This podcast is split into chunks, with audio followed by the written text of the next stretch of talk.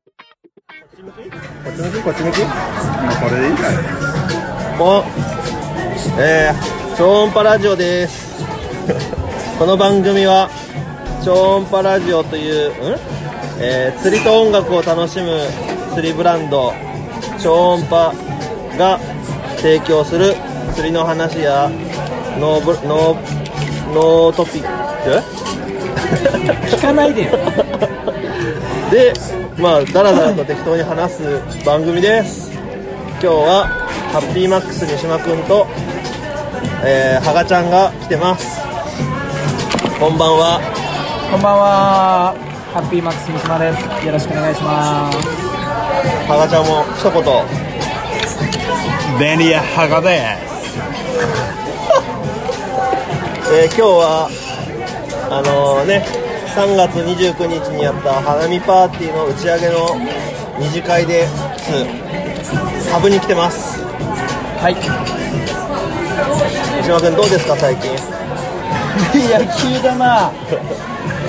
まあ今ねこれゴールデンウィーク10連休おお2日目2日目ね、でまあ先ほどまで3丁目で打ち上げがあってその帰りに3人でこれ二次会二次会だね二次会だねにえー新宿のハブに寄っておりますいや混んでるねいや全然だよあそうめちゃめちゃ空いてると思うよ人少ないもんねう今日は何か話したいいっぱい話したいことあるはずなんだけど んいやこれどれぐらいの尺でやってんのその話んあ終電いやいや終電というかあ尺はねもう自由なんだよあ自由なのじゃあ毎回10分尺もあれば3分で終わる時もあるってことそうそうそうそう今日は、じゃあ30分30分長い今何飲んでるのまあこれはレッドブルウォッカなんですけどねあーなんかね話したいこといっぱいあったんだけどね、結構結構いろいろいいこいいこともあって、あのー、元気になりましたいやまずその落ち込んでたのも知らないからさいやでも前回前回で三島君とまあいろいろあったよねって話をしてあーラジオでしましたっけそうそうそうあーまあ仕事上でねそうそう元気それはねありますよねまあまあいろいろあるけどあ乗り越えたんですかまあまあいろいろありまして、ちょっと乗り越えましたちょっとなんですよまだそうだ完ね全に下山してないじゃん完全ではないですねまあでもいい方向へとはいはいポジティブにまあ今日ちょっとカウンセリング的なものを受けましてえー、どういうこカウンとセリン病グじゃ院な行っいけどていやいやいやいやなんかねああとりあえずちょっとしたイベントでアート体験をしてうんそのあ自分が作ったアートが、まあ、自分を表してるって話でうんで僕が作ったものに対してみんなで意見、まあ、その先生が「あこれはどういう気持ちで作ったんですか?」とか言って「いや今僕はいろいろまあ作品を作ったんだけどうんね、それ見ると僕が分かるんだってうんうんそうするといろんなものをねもうとりあえずポケットにあるものをうとかもくっつけたりんしてせ分かんないだろうけど多分あのまあいろいろかいろいろ抱えすぎちゃってこれからどんどんものを減らせていくっていう考えなのかなって言われて そうなんだ説明がむずいなまあでもそれはな納得したのそうそうそう納得してすごいなんかなんか世界があの景色が変わるような話でまあちょっと気が楽になったんだそうそうそうそう、へえはい、まあそういうことがあって何ゴールデンウィークもずっと仕事なのまあ明日明後日は多分仕事だと思うけど、えー、自宅でそうそうそう後半はちょっと長野に行こうかなってあそうね吉野君あは俺は明日また夕方前まで住宅天井のイベントのおお忙しいね終わってちょっと一個ライブ見に行くかもしれなくてそれ終わりで横浜に、あ釣りね、釣り行ってたらゴールデンウィーク唯一の雨がそあうってっていうそう僕もね予定があったのにさ釣りの雨多分まあ30日は、まあ、ボートシーバス行く予定だけども、まあ、多分56時間しか出れないかな、ね風はどうなのかな雨だけかいやな風が夕方以降風と雨が強くなるから、まあ、昼過ぎぐらいまでは、まあ、雨に打たれながらも風は多分ないところであやれてー、厳しいな、 まあ、それが終わったらまた5月は123は婚活パーティーあー忙しいね司会であがちゃんも明日仕事私仕事いいねみんな忙しいねまあ、僕の場合はもう今4月いっぱいずっと浅草のキッチンカーで、そっかそっかまあね、これロケやうってましたんでんあれまだ告知できる状態ではないいや大丈夫6月ぐらいに TBS でおお坂上忍さんと指原さんの「潰れない店」っていうすごいすごいまあ、ゴールデン帯でおお放送されると思いますんでぜひ楽しみにしててくださいいいねあと6月30日にうんキャスティングの、えー岩槻店かなんかで、うんあのーバスフェスタっていうおやるんだ MC になりましたすげえもう最近バス系だねででも11月3日は品川シーサイド店でのシーバスフェスタに MC いただきましたんですごいねキャスティングやめたのにキャスティングやめたのにね暑いですねありがとうございます本当にライブでもいいななんか夢が叶ってる感じだねまあ嬉しいねうキャスティングねやっぱ東北フィッシングショーも面白かったしんええねまあだから釣りに行けてないのがねそこだよねね僕も今年多分3回しか行ってない4回かなどうだったのこの間の267日にあったボブリングあうん弁慶橋で午前中釣り大会う1匹も釣れませんでしたん何人ぐらい参加したの20人参加して釣れたのは確かね6人かなえー、でも結構大きい流しだよね優勝した人そうそう優勝した人はあの、ね、2匹を2匹の合計サイズを測るのね長さうん長さで確かね1位86とかなんかで、えー、じゃあ40アップ2本あげたんだそうで2位も 2, 2本さ三上位3人は2匹釣れた確かえ意味が分かんないよで僕ね見たの釣れてた人で聞いたらもうあの弁慶のなんかね魚はでもまあすごい擦れてて動かないんだってー、うん動かない魚をもう30分も40分かけて怒らせて怒らせて釣るんだってで僕じゃあねなんだスポーニングであーまあメスのバスがさ、うんうんあの産卵床を荒らされると怒るじゃんあうんうんうんあいうタイプそのそうだねネストは多分違うけどそう近いと思うなるほどね全く動かないんだってじゃあサイトなのかなそうそう見え僕はあの、ね、その釣れた人の対岸であの粘ってたのねなんかいそうだなと思って、で海岸はどっちブッシュ側ってこと道路側道路側じゃない方森側みたいな感あじでで対岸まあ側の浅いもんねそうそうあっちでずーっと同じとこでずーっと同じことやってる人がいたさあずっと一点シェイクしてくるそうわかんないとりあえず動かないのねなんかへ多分多分いいさ魚を見つけて狙ってるっぽかったのねでずっと見ててさちょっと振り向いて違う方向見てまた振り向いたら連れててですぐ写真撮りってさあ僕あの取材で行ってたからさあ写真撮っていいですか何で釣れたんですかって言ったらもうずっと怒らあの動かないやつを怒らせて釣るんだうわーと思ってそんなん分かんないじゃんいやそれは分かんないけど、それ言ったら神山湖のあなたのダウンショットの一点シェイクも分かんないよそれ見えてないだけで君君違うんだよちゃんと構えて考えてんだよ いやそれも怒ってるパスかもしれないからねまあねあ赤ちゃんごめんなさい変な人はあのこういやいう本来超音パラシュートで釣りが出すことがメインだかいらやいや僕ねそうだね赤ちゃん釣り行きましょうあそうね今度キャンプ行くもんねキャンプで神山湖の選択ダメよあれはリクエストがあったからいやいや釣りしたいで神山湖で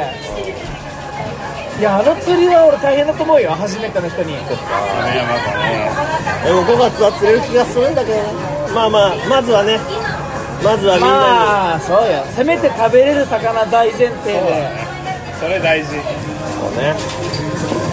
まあ、それから綺麗な川とかさうん海が綺麗な魚が見える状態魚を美で味しく食べましょうそうだね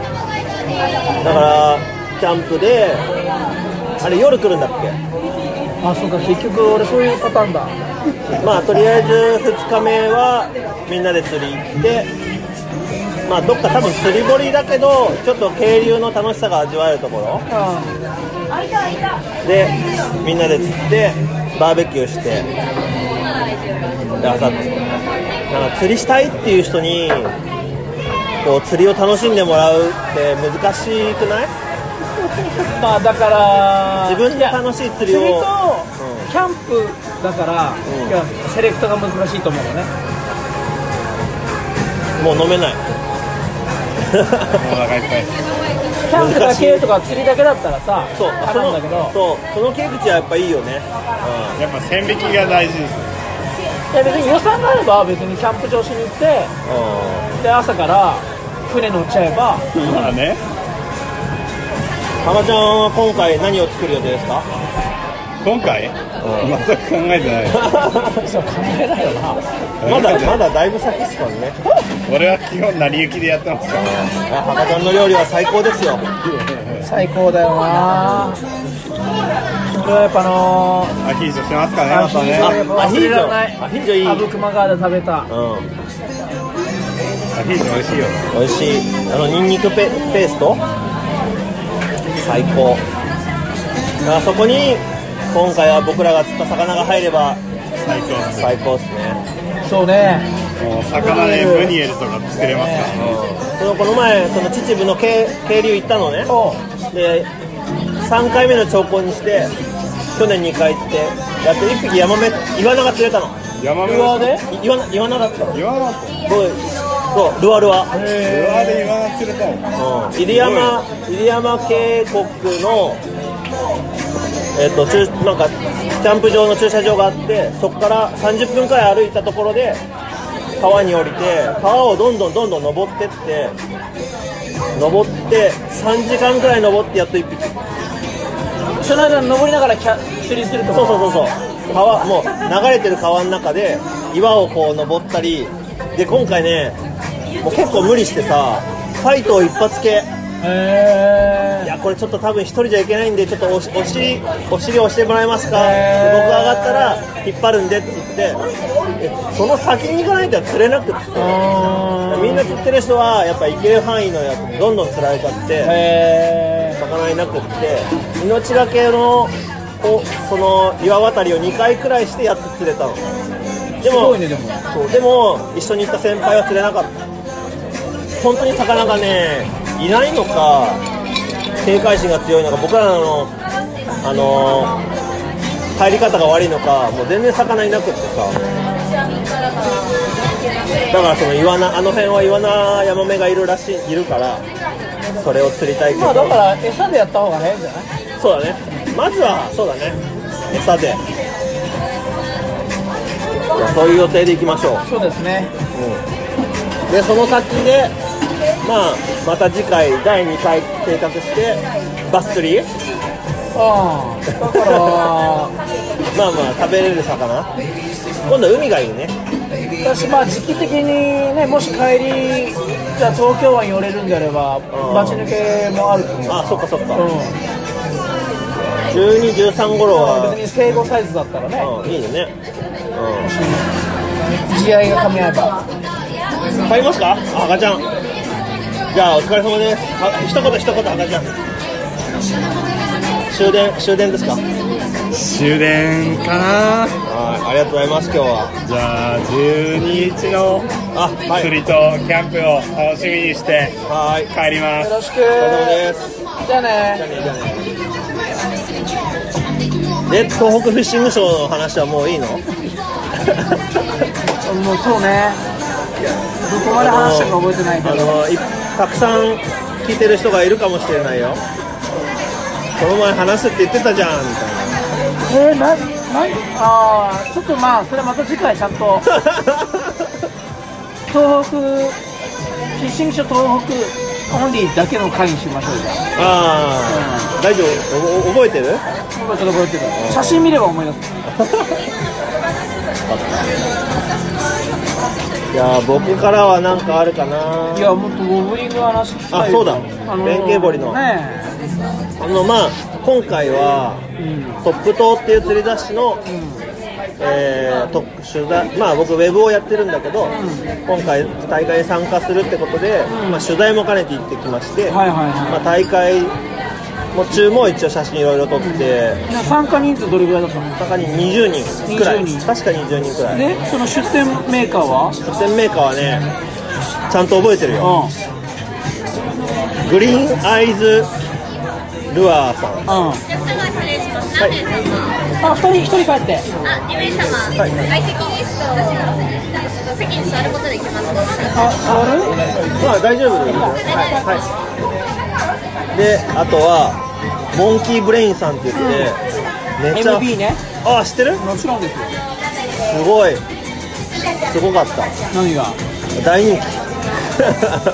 いやそれはあの音で伝えないとダメなラジオなんあーもうねもうやっぱりファンがすごい多くってでね要点3つにして言ってあげてよファンが多いまずファンが多い釣れる釣れる見たの目の前で釣っちゃったの誰かあの死闘会でええそうびっくりしちゃあったのい弁慶で弁慶でええやこれ本当あにのだから桟橋でしょ桟橋へえ釣れるし、あのあーえー、とあーやばいまずあのー、オブリングっていうのがですねはルアーのねいはいはいクランクベイトっていうねそうそう要はその巻きのね釣りねあそう巻物そ釣の巻り物ルクランクベイトっていうルアー1種類のみの大会あまあイベントなんだよねそうですハンドメイドクランクをねそうそれまず言わないとさそうですねっていうなんかねき記事にするじゃないうんだからここで全部言っちゃっていいのかなってのもあいるやそれは別にいいだろうなあそっかうんまあそうハンドメイドクランクの、えービルダーさんたちの出が出店販売うんだからいや要は大手釣り具屋には納品されないねそうだねそうだねそうだから大体クランクベイトって釣り具屋で買うと1500円から高いのだと2000円ぐらいするもんなんだけども、うんまあ、それはもうプラスチックでもう機械生産してるんでそうそう工業製品みたいなね、だけどこのハンドメイドで一個一個ね削ってで制作に3日もう1週間かかるものもあもうるのもうすごいもっともっとあの人たちすごい時間かかってるでねびっくりしたのが2年前にさ魚クラブで出店したアングラーズマーケットあったじゃん、あの隣のブースにいた2人わかるわかるよあの2人が今日出店であのウォーリング出てたのうえっとリドルリドルさんとんグリーンアイズさんうんで僕のこと覚えててくれててこんなルアー作ってるんですよ最近って言ったらあれもしかしてあの隣にこの前出店してた人って言われてそうですそうですって言ってそういう思い出 がいやあの分かってますよ何をそれを声に大にしてまた言うんだろうなといやー話すの難しいなとあとねえーっとねあフェンウィックさんあフェンウィックトルコのフェンウィックのロッドなんかねえっとそこにいたティムコの人が、その今回の出店者とお友達みたいで,で、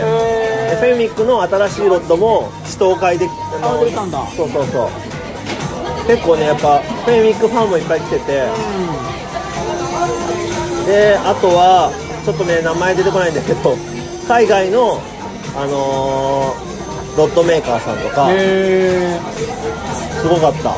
えプロップさんっていうねまだねルアー作り始めて1年経ってない人がいてそのそのプロップさんのクランクもね、完売しちゃってたそれもハンドメイドなんでそうそうすごいよ、いや俺はさそっち系全然わかんないけどさう